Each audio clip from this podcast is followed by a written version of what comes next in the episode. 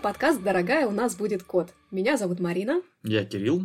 Мы пара со странным набором питомцев. А это подкаст для тех, кто, как и мы, обожает своих животных и меняет свою жизнь ради них. У нашего сегодняшнего эпизода, кстати, есть партнер. Это проект Dog Friendly Map. Его делают Сабина Джавадова, Анастасия Гобза и Федор Кузьмин. У ребят есть сайт, он так и называется dogfriendlymap.ru. Мы обязательно ссылочку оставим в описании. И ребята собирают на карте все заведения, в которых вам рады с вашими питомцами, кафе, магазины и так далее. Там информация и по России, и вне России, так что если собираетесь посетить какое-то местечко, можете открыть эту карту и посмотреть, ждут ли вас там. Про этот проект мы еще чуть позже расскажем, а сейчас возвращаемся к выпуску.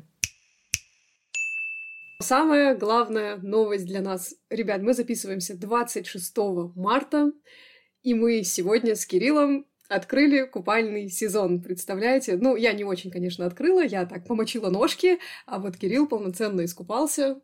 Как это было? Как, как у тебя эмоции? Как ты вообще от того, что ты 26 марта купаешься? Ну, мне кажется, мы, как всегда, как кошка и собака. Я как э, собачатинка. Радостно побежал. Просто искупался. Волны, которых не было, правда.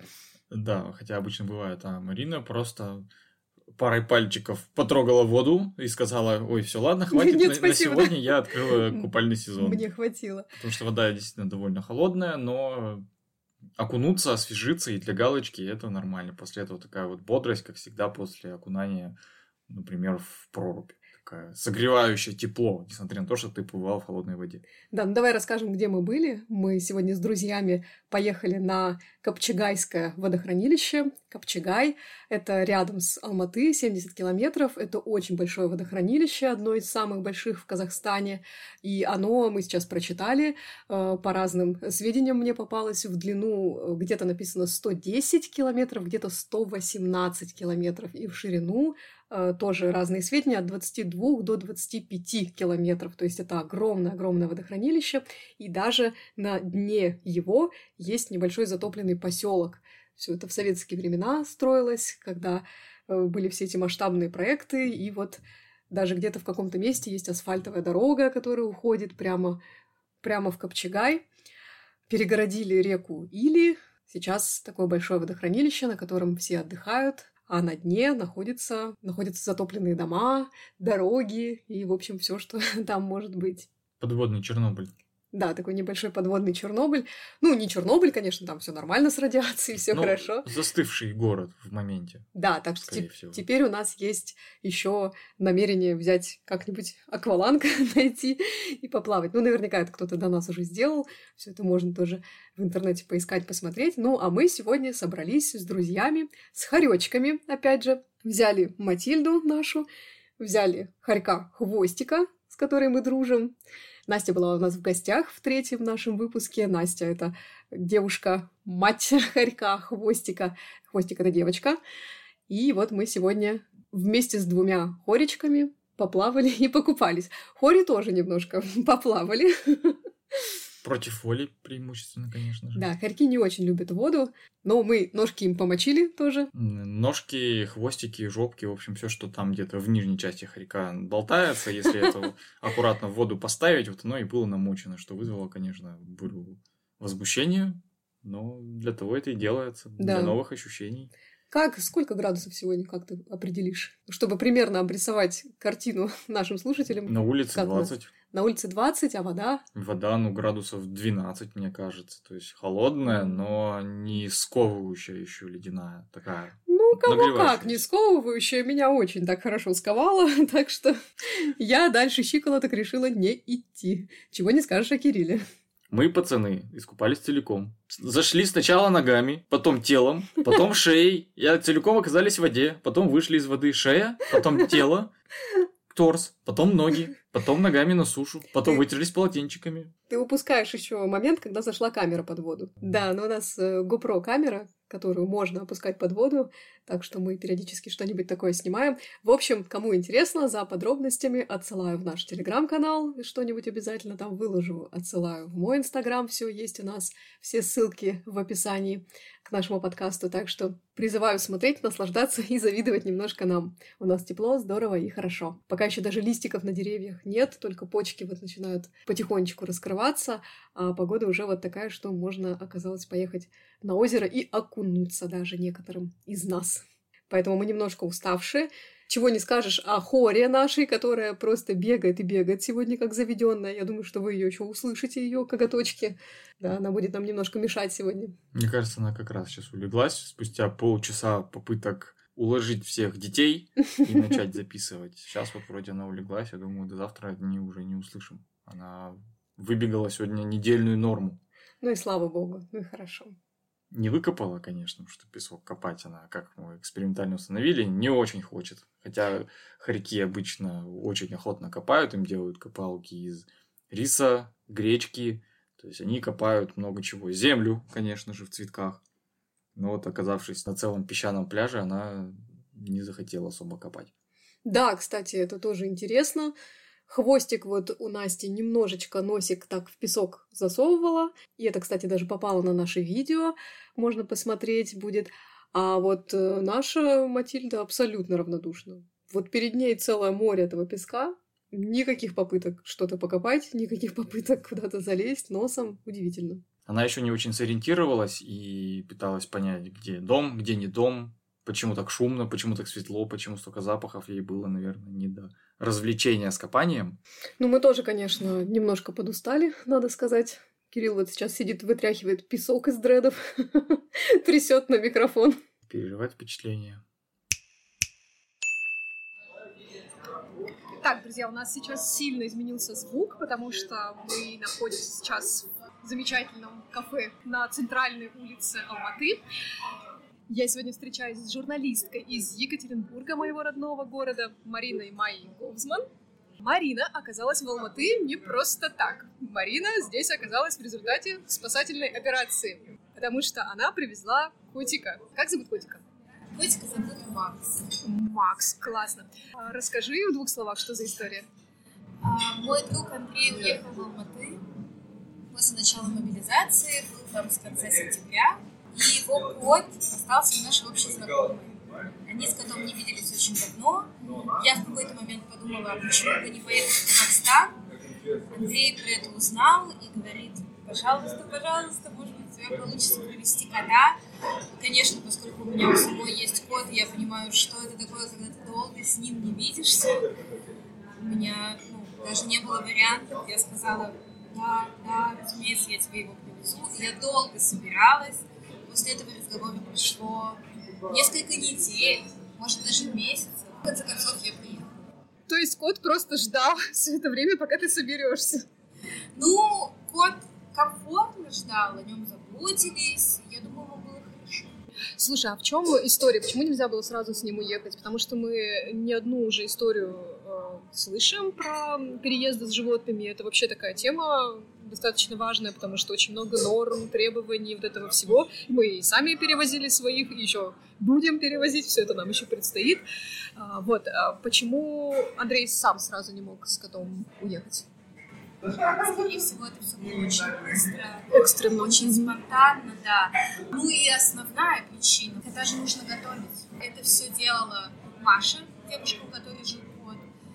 Нужно было все представить, Получается, ты же проходила с ним все контроли. То есть э, расскажи, как это все проходило, что ты показывала, как, как происходил прием котика. Вы летели в салоне, да? Мы летели в салоне с котом, да. Он был внизу в переноске у меня под ногами. В полете я его не доставала. Утром, рано, заехали, меня папа провожал в аэропорт, у нас есть традиция. Родители живут на ботанике, это недалеко от аэропорта.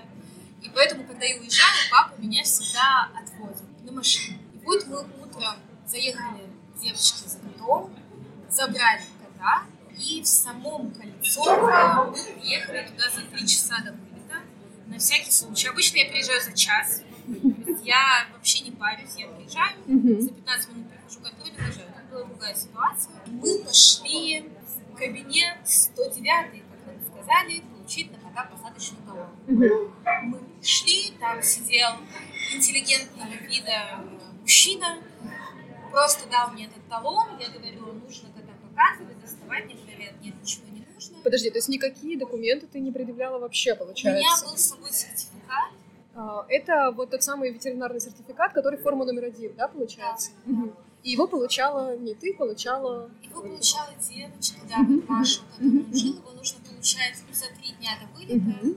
В ветстанции. Мгм. Я этим уже не занималась.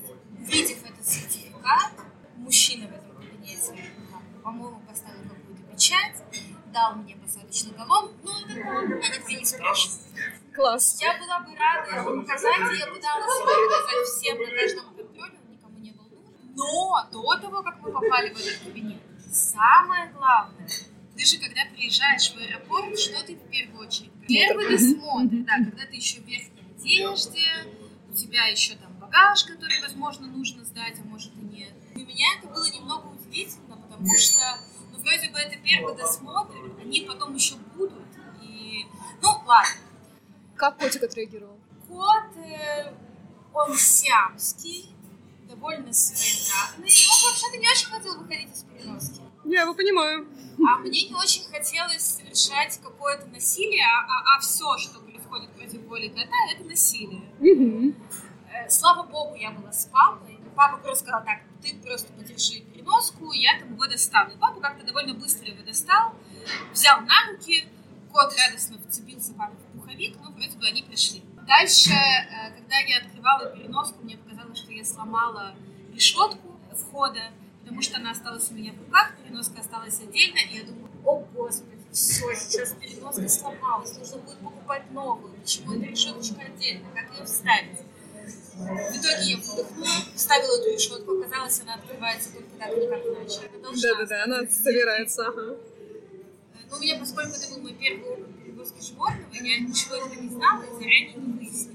В итоге, второй раз, когда нужно было достать, когда я была уже одна, тот самый где ты, возможно, снимаешь, может, не снимаешь обувь, это, это перед выходами на посадку, да. И вот там я поняла, что я одна, кот еще больше не хочет никуда выходить, он просто забился в угол и смотрит на меня соответствующе. Я думаю, ну кошмар. У кота тоже был первый опыт перелета? Да, да. Он, причем он не мяукал, его не тошнило, то есть в этом плане было спокойно, просто он не хотел выходить из переноски, и его нужно было взять на руки. Я как-то беру его за лапы, пытаюсь его тянуть, понимаю, что тянуть это тоже не очень хорошо. В конце концов, там рядом был стюард, собирался, видимо, рейс, Ему стало жалко меня и мои неловкие попытки. В общем, он мне помог. И в этот момент кот, видимо, все-таки начал стрессовать, уже окончательно ошалев от происходящего, прыгнул мне на спину и предпринял попытку побега через мою спину. Я просто говорю, пожалуйста, по- помогите мне, подержите его. Мне помогли, задержали, мы справились. В общем, я прошла. Следом приехала переноска. Я быстро, уже, уже знаю, что решеточка отдельно, и нормально, а- опустила когда Собрала все обратно. Конструктор. все, больше я когда не доставала. Марина, вы не давали успокоительные никакие коту перед перелетом? Нет, ничего не давали. Наверное, это тоже была ошибка. Но, опять же, давать, конечно, нужно заранее.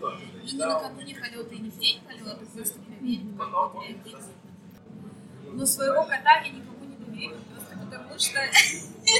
Просто потому что все. Мне сейчас показывают фотографию просто пушистичка такого. Сколько кисуши? Кисуше сложно сказать, сколько лет, потому что он попал ко мне два с лишним года назад, его нашли в подъезде. Его О. нашел мой друг, он спасает животных и говорит мне, Марина, возьми кота на передержку. Станцеваю. Не слиться, он не умеет. Да. Красавчик. А я, когда болела коронавирусом, не могла не то что о животном, я себе не очень могла. Говорю, нет, конечно же нет. Никого я передержку взять не могу. Через неделю... После этого он выслал фото, да? Нет, он, он говорит, хорошо. Через неделю он второй раз закинул об этом говорит, ну, может быть, теперь? Я говорю, ну, нет, все еще нет. А в третий раз просто я узнала, что Паша отдал его в ветклинику, это очень дорого.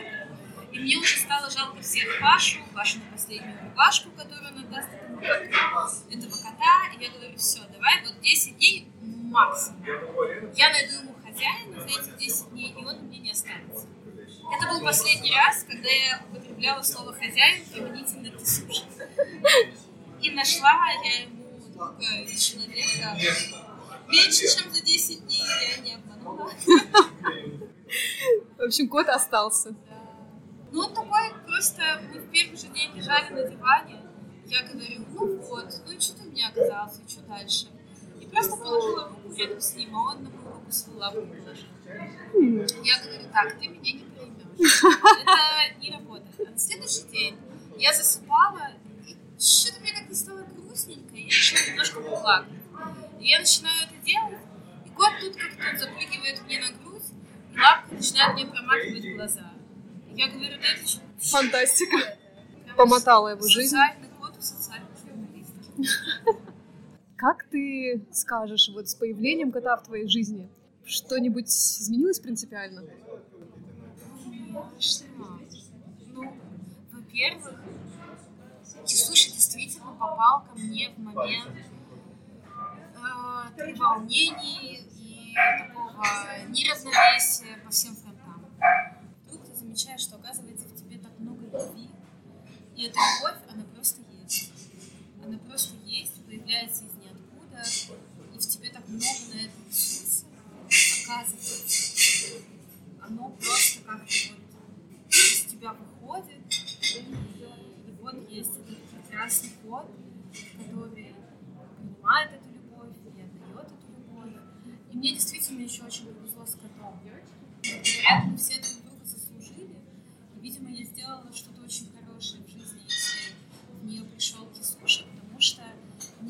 кажется, ни одной минуты в сутках, когда он не был бы готов погладиться, обняться. Он, правда, обнимается, ему хочется побыть на ручках, когда я прихожу домой, первым делом не поесть, попить, пописать, а пообниматься. И это очень многое Класс.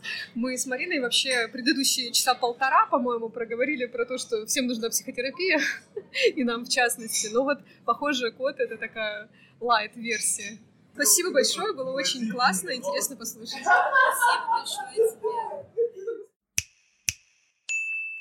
Итак, мы сегодня немножко поговорим о переездах, перелетах и всяких различных других перемещениях вместе с вашими питомцами. Тема актуальная, она у нас уже не раз поднималась в подкасте, но сегодня мы решили собрать всю информацию и немножечко ее скомпоновать в такой небольшой гайд, что нужно делать, про что нужно не забыть, если вы с вашим пушистиком или не пушистиком, или панцирником, или перьевичком собираетесь куда-то перемещаться.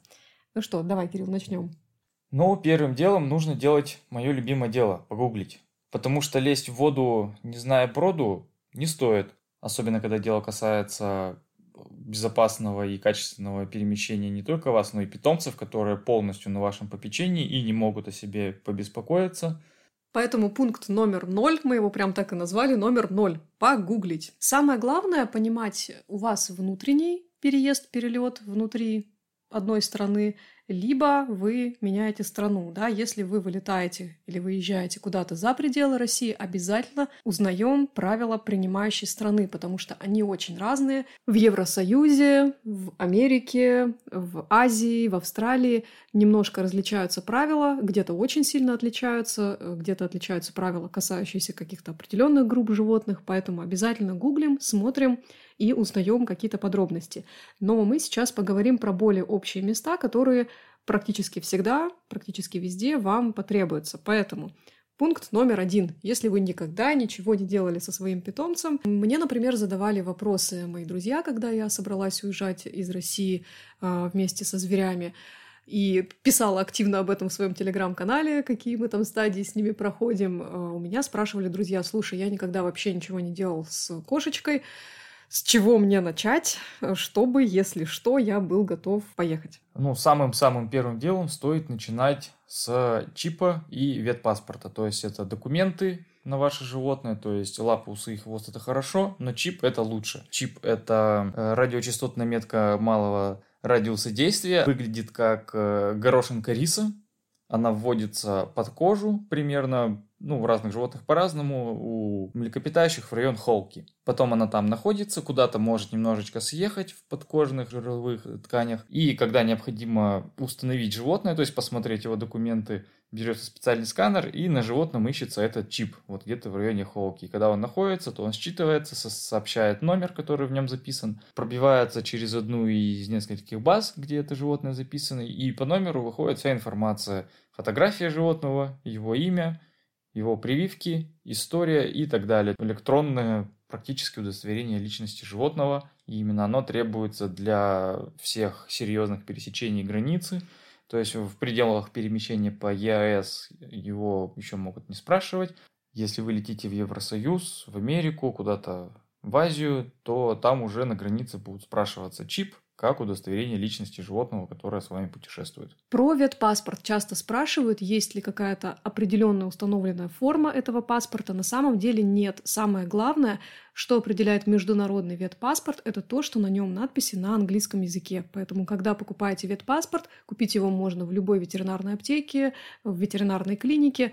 Просто обратите внимание, чтобы все надписи э, и внутри паспорта, и снаружи были продублированы на английском языке.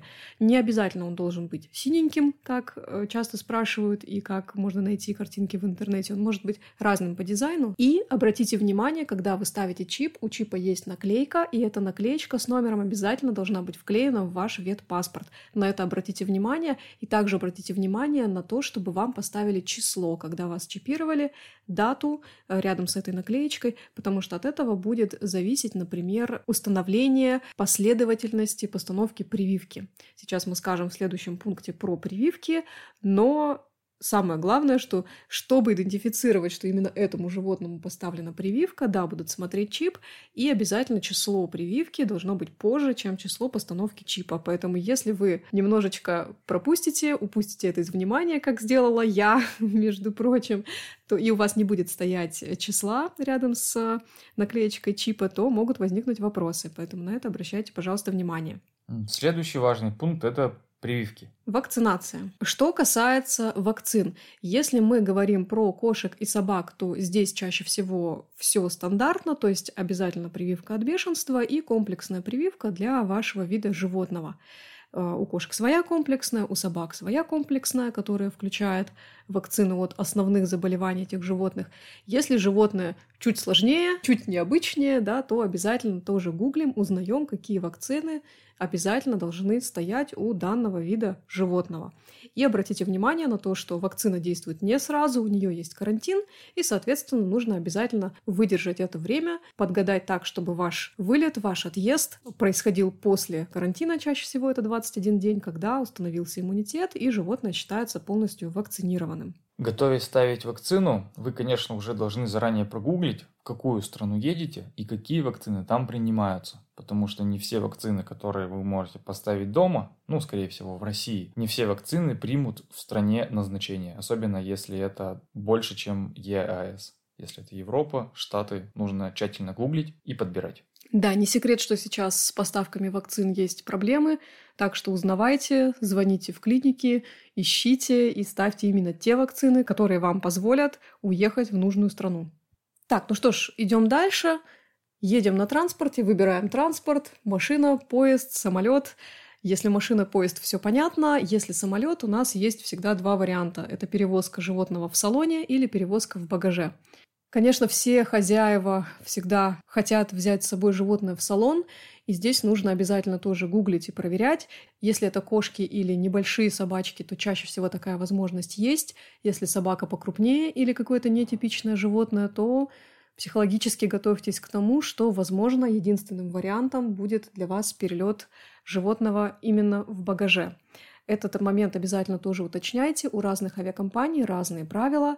И даже у одной авиакомпании может быть такая ситуация, что есть определенное ограничение на количество животных в салоне. И даже если сами по себе правила позволяют перевозку вашего животного, то может оказаться так, что на рейс уже зарегистрировано определенное количество животных, и вас в салон все равно не пустят. Поэтому этот момент обязательно уточняйте. Никогда не будет лишним еще раз позвонить в авиакомпанию, потому что зачастую оказывается так, что правила, которые написаны на сайте, это не всегда вся информация, так что не поленитесь и позвоните. Давай, Кирилл, про переноски поговорим. Как правильно подобрать переноску в случае, если вы летите самолетом в салоне либо в багаже? Здесь опять же тоже зависит от авиакомпании, у разных свои правила. Принципиальная разница на перевозку в салоне и в багаже в том, что в багаже обычно требуется, чтобы животное могло встать в полный рост, и там переноски должны быть определенных габаритов. А если перевозить в салоне, то переноска должна быть уже намного меньше, потому что она должна помещаться под сиденье впереди стоящего кресла. Соответственно, животное, которое туда можно будет поместить, тоже меньше. Все конкретные размеры чаще всего есть на сайте авиакомпании. Открывайте, смотрите, но лучше позвоните и уточните.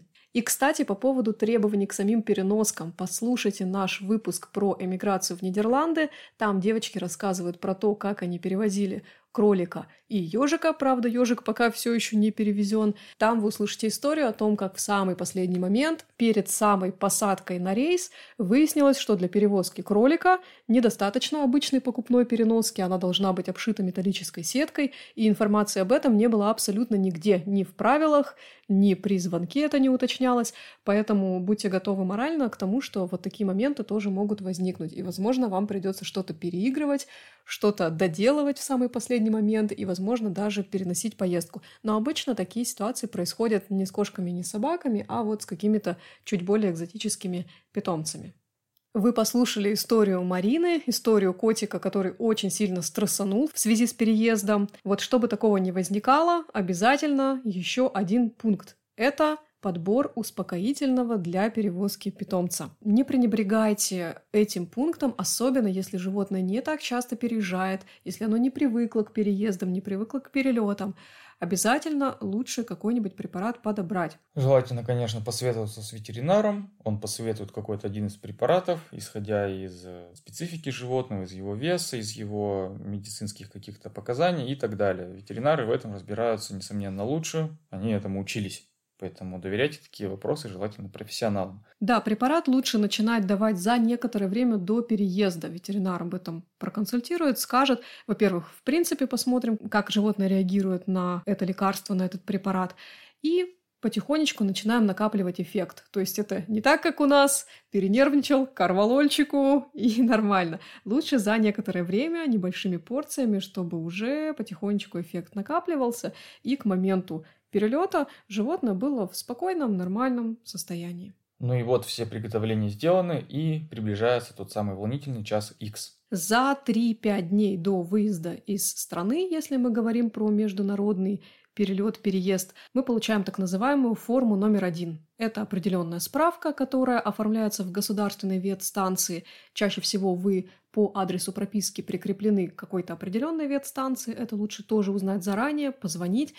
И еще иногда в такую ветстанцию нужно записаться на определенное время, э, то есть не просто в живой очереди вы приходите, а прям вам назначают определенное время.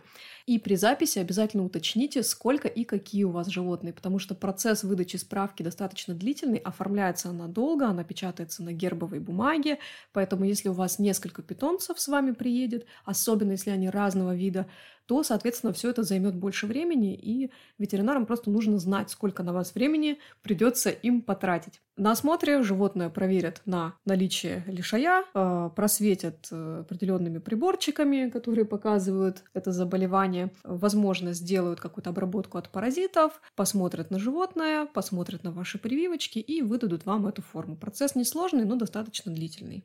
Приезжаем в аэропорт. Что нельзя делать? Вот что нас повергло просто в ужасный шок. Чаще всего нас встречает по входу досмотровой контроль. То есть это обычно стоит рентгеновский аппарат, либо рентгеновский интроскоп, куда мы ставим сумки, чтобы их просветили. Но ни в коем случае нельзя ставить туда переноску с животным, потому что данное рентгеновское излучение очень высокоинтенсивное, и оно может быть очень опасным, либо даже смертельным для животного. Поэтому ставить его туда ни в коем случае нельзя. Если нас просят просветить переноску, то мы уведомляем об этом сотрудников, достаем животное, ставим пустую переноску. И вместе с животным проходим через рамку, прижимая к себе любимого питомца. Да, особенно если такой 60-килограммовый маломутик, щеночек двухлетний. Да, ну либо сами прижимаемся к нему в этом случае. Пока сотрудники прижимаются по стеночкам. Да, точно. И не забывайте о том, что если вы летите на самолете, то будет второй досмотр перед посадкой, и там снова потребуется доставать животное. Собственно, все вот эти вот пункты, которые мы проходим, начиная за пару месяцев до полета, в основном обычно касаются кошек и собак, то есть наиболее часто перевозимых животных. И хоречков, потому что с хоречками, в принципе, все примерно так же.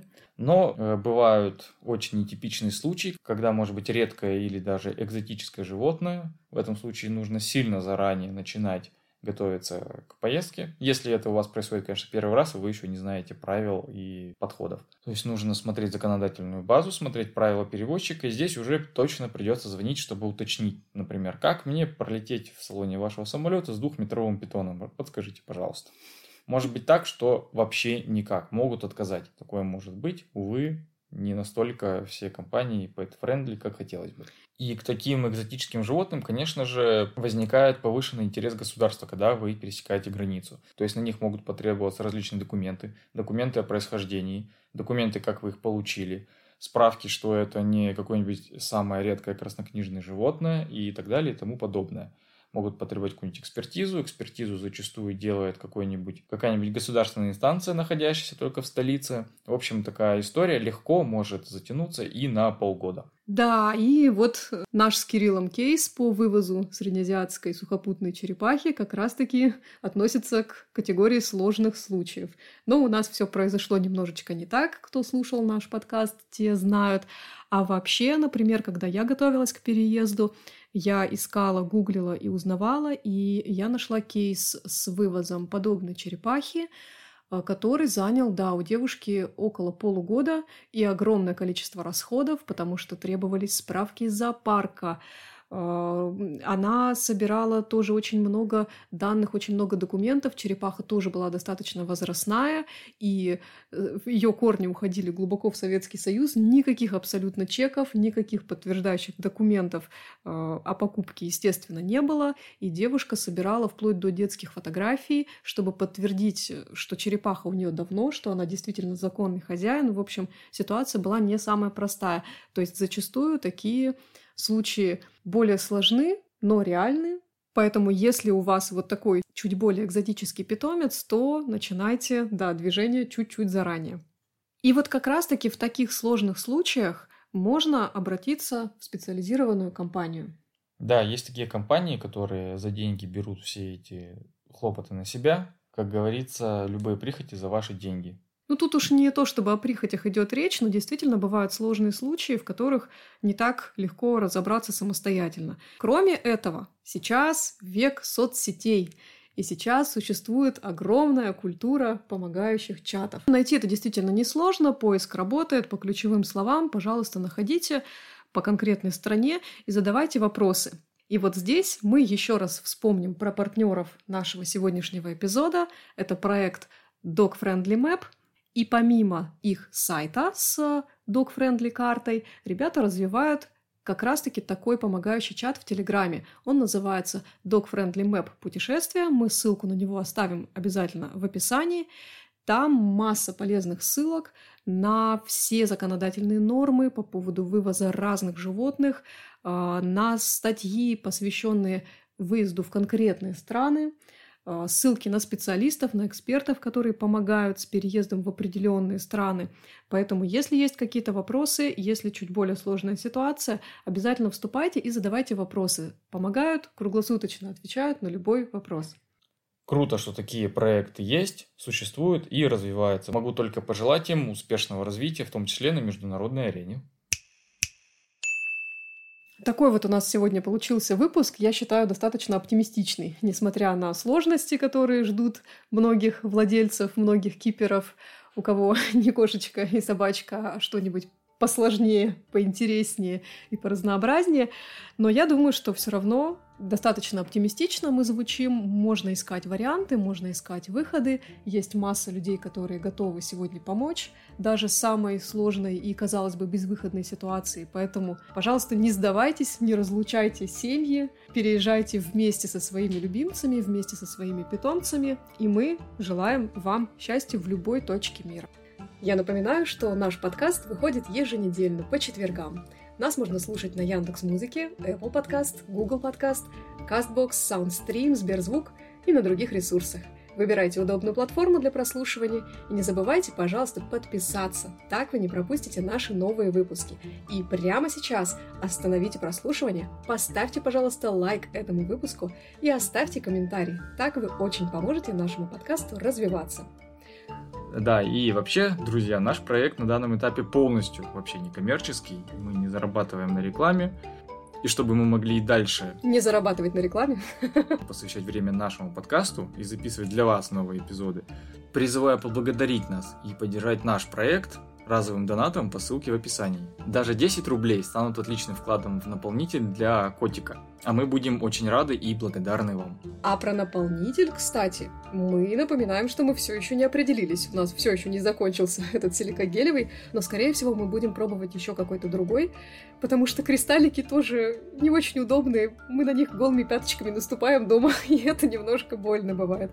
Потому что котик кристаллики свои выкидывает, и вот либо постоянно подметать, либо голыми пяточками на кристаллики ночью, когда идешь в туалет, не очень бывает удобно и комфортно. Ну что, будем завершаться? Да. Будем прощаться с нашими слушателями, будем ждать новых эпизодов, ждать новых гостей. И новых историй про ваших необычных питомцев.